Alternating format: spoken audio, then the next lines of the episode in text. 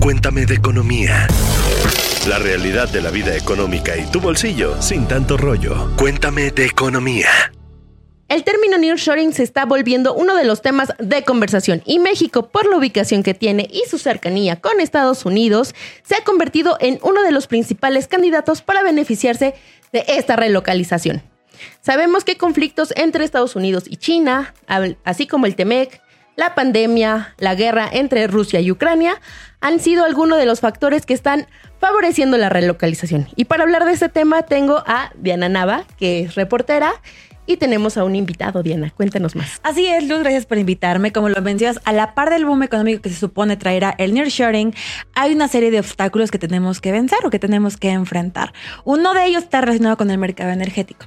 Y para hablar de este tema, hoy nos acompaña Javier Mundo, socio líder de energía y recursos naturales para KPMG México y Centroamérica. Bienvenido, Javier. Muchas gracias, Diana. Muchas gracias, Luz. Un gusto estar con ustedes. Javier, se espera que los efectos del nearshoring eh, pues, eh, exponencien entre 2024 2025 más o menos. Eh, ya tenemos, por supuesto, un anuncio muy grande con, algunas empresas automotrices. Entonces sabemos que específicamente en el tema energético, pues puede ser a lo mejor uno de los obstáculos para que toda esta tendencia se em, pues logre afianzarse aquí en México. Pero cuéntanos tú un poco desde tu experiencia. ¿Qué es lo que estás viendo en este sentido? Correcto, Luz.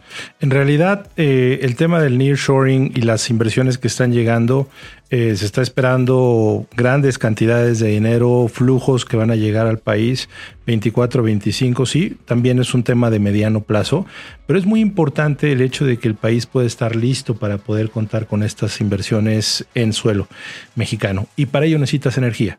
Si no tienes energía, no vas a tener la capacidad de abastecer y suministrar a las nuevas inversiones, a las poblaciones, y por ende, eh, pues no existirían los incentivos de manera puntual para atraer a las mismas. Para ponerlo de palabras simples, Javier, entenderlo correctamente. ¿Qué pasa si México no tiene la capacidad suficiente para satisfacer la demanda que piden las empresas? Mira, eh, para que un país, o para, en este caso, hablando del tema del nearshoring, pueda florecer en el caso mexicano, necesitamos contar con eh, energía eléctrica, ¿no? O sea, diferentes condiciones son las que son requeridas, pero aquí hablamos ahorita de energía eléctrica. Además de tener energía eléctrica, necesitamos tener condiciones de certeza jurídica, agua, talento especializado, porque de otra manera es complicado para las empresas pensar en esta relocalización.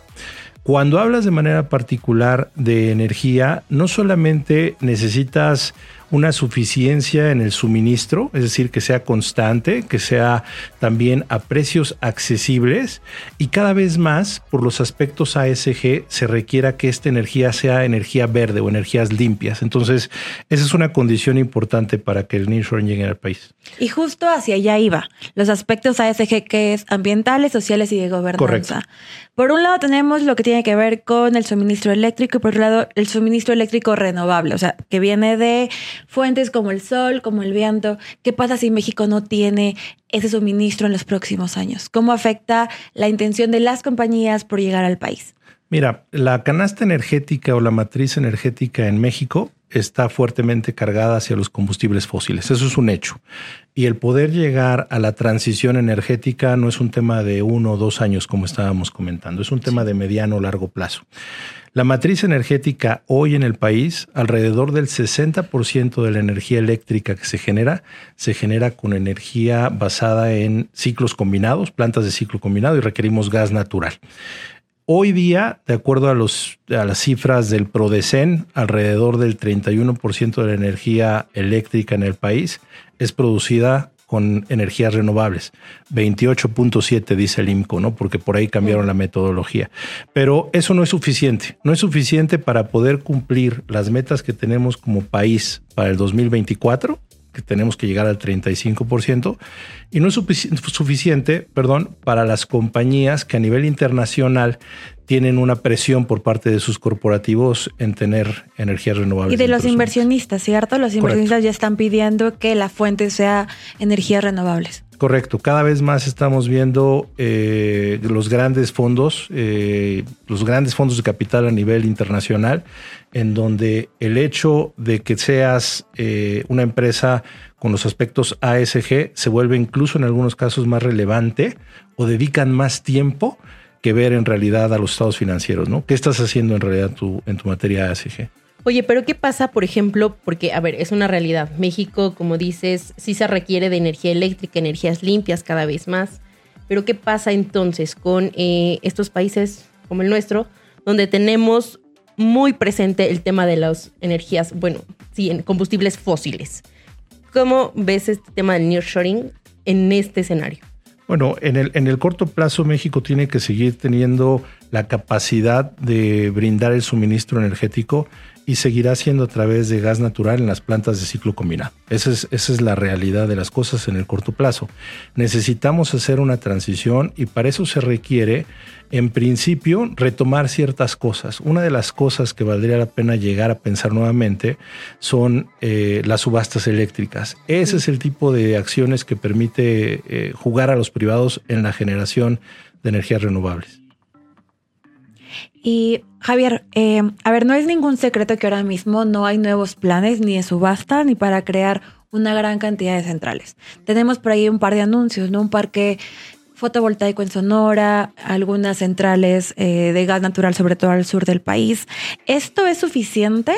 Y si no es suficiente, ¿eso nos quita un poco de potencial para ser receptores de nuevos complejos industriales? Yo creo que México tiene el potencial para poder desarrollar energías renovables. Eh, en principio puede ser suficiente si garantizamos, insisto, esta condición de suministro eléctrico eh, y mitigamos ciertos riesgos, ¿no? Como te decía, el 60% de la energía eléctrica se produce a base de gas natural y México es un país importador neto de gas natural. Entonces, esto puede ser eh, jugar de alguna manera en el, en el ecosistema. Sería deseable el hecho de poder empezar a tener generación eh, de energías verdes, de energías renovables, en donde los privados jugaran un, papel más importante, pero hay una condición también que es sumamente relevante. No basta solamente con generar energía, hay que preocuparnos por el tema de la transmisión. Y el tema de la transmisión en el país es algo que tiene una deuda ya de hace algunos años. En esta parte de la producción eléctrica, eh, ¿está siendo suficiente para soportar la llegada de inversiones? ¿Cómo está siendo la parte, por ejemplo, no sé si ustedes tengan previsto algún escenario, números que tengan que ver o que nos ayuden a dimensionar un poco en qué parte estamos? En cuanto a las inversiones. Así es, sobre todo de energía eléctrica. Bueno, en realidad, mira, para que pudieran llegar nuevamente las inversiones se requiere hacer alguna modificación de política pública, de política energética. Cuando hablamos del nearshoring y del papel importante que tiene la energía, es en el nearshoring llegarán cualquier tipo de industrias, pero todas las industrias, toda la actividad económica requiere principalmente el insumo de la energía eléctrica para poder operar. ¿no? Oye, Javier, y a ver, el gobierno federal tiene intenciones por desarrollar algunos puntos en específico. Tenemos la parte del norte, no vemos Sonora, todo lo que ha pasado con el boom del litio, esta cercanía con Estados Unidos, lo que hace un poco es eh, intentar pensar o se está planeando hacer un clúster ahí, ¿no? Sobre todo que tiene que ver con material de litio. En la parte del sur también vemos lo relacionado con el corredor transísmico. Eh, ¿Hay planes ahí suficientes ahora mismo para garantizar esa llegada, para ver ese boom económico que se habla tanto desde el gobierno federal? Mira, creo que el último, el último estudio de Banjico, precisamente en donde ataca el tema de las economías regionales, habla precisamente de la zona norte del país. En la zona norte del país yo creo que tenemos las condiciones, eh, también tenemos las condiciones en el Bajío. El reto, como bien lo dices, está en la parte del sur-sureste. ¿no? Entonces, estos 10 parques industriales que se buscarán en el corredor transísmico necesitan asegurar que tienen la suficiencia energética y otra vez volvemos a lo mismo, tener puntos de generación cercano a donde está la demanda y dos, la capacidad de la transmisión, ¿no? El poner la, energía en esa carretera que permita que llegue al lugar de consumo, ¿no? Javier, entonces para ponerlo en términos simples, son dos tareas por distinto, ¿cierto? Por un lado, garantizar el suministro eléctrico desde la generación y por el otro, asegurar las redes de transmisión y distribución. ¿Es así? Es así, lo, dices bien, Diana. En realidad aquí la tarea que tenemos como país es eh, en materia de transmisión, en la parte de distribución. Y por darte un par de datos, eh, la Secretaría de Energía en el periodo 2015-2022 instruyó la construcción de alrededor de 300 proyectos entre transmisión y distribución. De los 300 proyectos, solamente alrededor de 30 habían concluido eh, al cierre del 2022. ¿no? Entonces la tarea es precisamente ahí, asegurar que transmisión y distribución se mueven hacia adelante. Hablando sobre la necesidad eh, del gas, eh, las cifras oficiales nos dicen que México importa alrededor del 70% desde eh, de gas natural desde Estados Unidos, porque se trata de un, gas que en este país se produce a un bajo, un bajo costo. ¿Esto consideras que puede ser un riesgo a largo plazo? Mira, eh, México tiene una situación única en, temas de gas natural.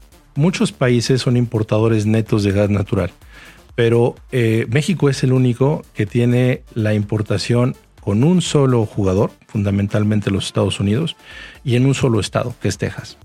En el 2021 ya vivimos una situación vulnerable. Cuando en el 2021 hubo el tema de las heladas en el estado de Texas, precisamente eso eh, originó que no existiera la exportación suficiente hacia México, lo cual ocasionó apagones en el país, paros de, maquinaria, plantas productivas, etcétera. Entonces, es un riesgo, eh, si lo vemos desde el punto de vista matriz riesgos, quizás te diría yo que es un riesgo de una eh, baja o media probabilidad, pero de un muy alto impacto. No, no tener gas en el país con las condiciones en la manera en la que, en la que producimos electricidad es eh, catastrófico para la economía, sí. Claro, y vimos también altos precios, ¿no? Se compró el gas a precios muy, muy, muy caros. Oye, y a ver, México tiene reservas de gas natural, eso es real. En los campos petroleros hay algunas otras reservas de solamente gas. Eh, ¿Qué se debe hacer para detonar este desarrollo? ¿Y vale la pena desarrollar ahora mismo esos campos? ¿Va demasiado tarde? ¿Tú qué opinas? Es una muy buena pregunta nos encontramos cerca del mercado y del productor quizás más grande a nivel mundial, ¿no? Con unos costos tan bajos que de repente el trade-off entre decidir si hacer los proyectos en México o seguir importando suele ser una conversación eh, muy recurrente en diferentes foros. Eh, ¿Qué tendría que hacer México? Eh, en principio me parece que deberíamos de pensar en que los privados fueran aquellos que corrieran con los riesgos que vienen en la labor de exploración y de producción del gas natural. Y para que eso suceda necesitaríamos retomar las rondas petroleras. Entonces, el hecho de poder retomar ese tipo de temas incentivaría que sean los privados los que desarrollan esos campos de gas y por ende la producción que pudiera existir en el país. Y ahora si nos centramos hacia adelante, ya hablaba la necesidad de la subasta, de las rentas petroleras. ¿Qué otro tipo de inversiones se necesitan para asegurar pues justamente que este boom del que hemos hablado tanto pueda llegar al, país, al menos eh, de la mejor manera? Mira, yo creo que eh, pensando hacia adelante, como bien lo dices, lo que requerimos es la inversión energías renovables. Necesitamos asegurar que tenemos ese pad eh, en donde algunos países en Latinoamérica van más adelantados que nosotros. Tenemos por ahí el caso chileno, quizás hasta propio Costa Rica. Necesitamos desarrollar inversiones en ese sentido. Esas inversiones tienen que venir fundamentalmente del sector privado. Y para que tú generes eh, esa energía a partir de fuentes renovables, después necesitas asegurar que tienes esta carretera que decimos para ver en dónde la vas a meter entonces las inversiones en el sistema de transmisión se vuelven fundamentales también. Y por último, eh, creo que eh, el hecho de eh, retomar, como bien decíamos, las subastas, agrega al país condiciones que en el 2017 fueron únicas y fueron récords mundiales, ¿no? El hecho de producir con energías renovables a tan bajo costo, ya México probó la capacidad de hacerlo y creo que el potencial existe en lo solar, en lo eólico y en algún otro tipo de energías hacia adelante. Oigan, pues este tema de nearshoring, como verán, es no solamente la llegada de empresas, se requiere, como hemos hablado en este episodio, de muchísimos más recursos indispensables como la misma energía. Los invito a que nos dejen sus comentarios ya sea en YouTube o en Spotify, donde sea que nos escuchen, y cuéntenos qué les está pareciendo este tema energético del que nos habla Javier. Y bueno, Javier, eh, ¿algún eh, lugar donde podamos contactarte, donde los usuarios, y tuvieran alguna duda adicional pudieran eh, ponerse en contacto contigo, conocer más. Con todo gusto, Luz. Muchas gracias. Gracias, Diana, por la invitación. Nos pueden encontrar en nuestras redes sociales como KPMG México, nuestra página de internet kpmg.com.mx o bien en el correo asesoría kpmg.com.mx. Diana, muchísimas gracias por estar en este episodio de Cuéntame de Economía. Y bueno, no se pierdan este y otros temas en expansión.mx. Nos vemos en el siguiente episodio. Cuéntame de economía, un podcast de expansión. Disponible todos los lunes en nuestro canal de YouTube. Okay, round two. Name something that's not boring. laundry? Ooh, a book club. Computer solitaire, huh? Ah, oh, sorry, we were looking for Chumba Casino. That's right. ChumbaCasino.com has over 100 casino style games. Join today and play for free for your chance to redeem some serious prizes. ChumbaCasino.com. No purchase necessary. Full prohibited by law. 18 plus terms and conditions apply. See website for details.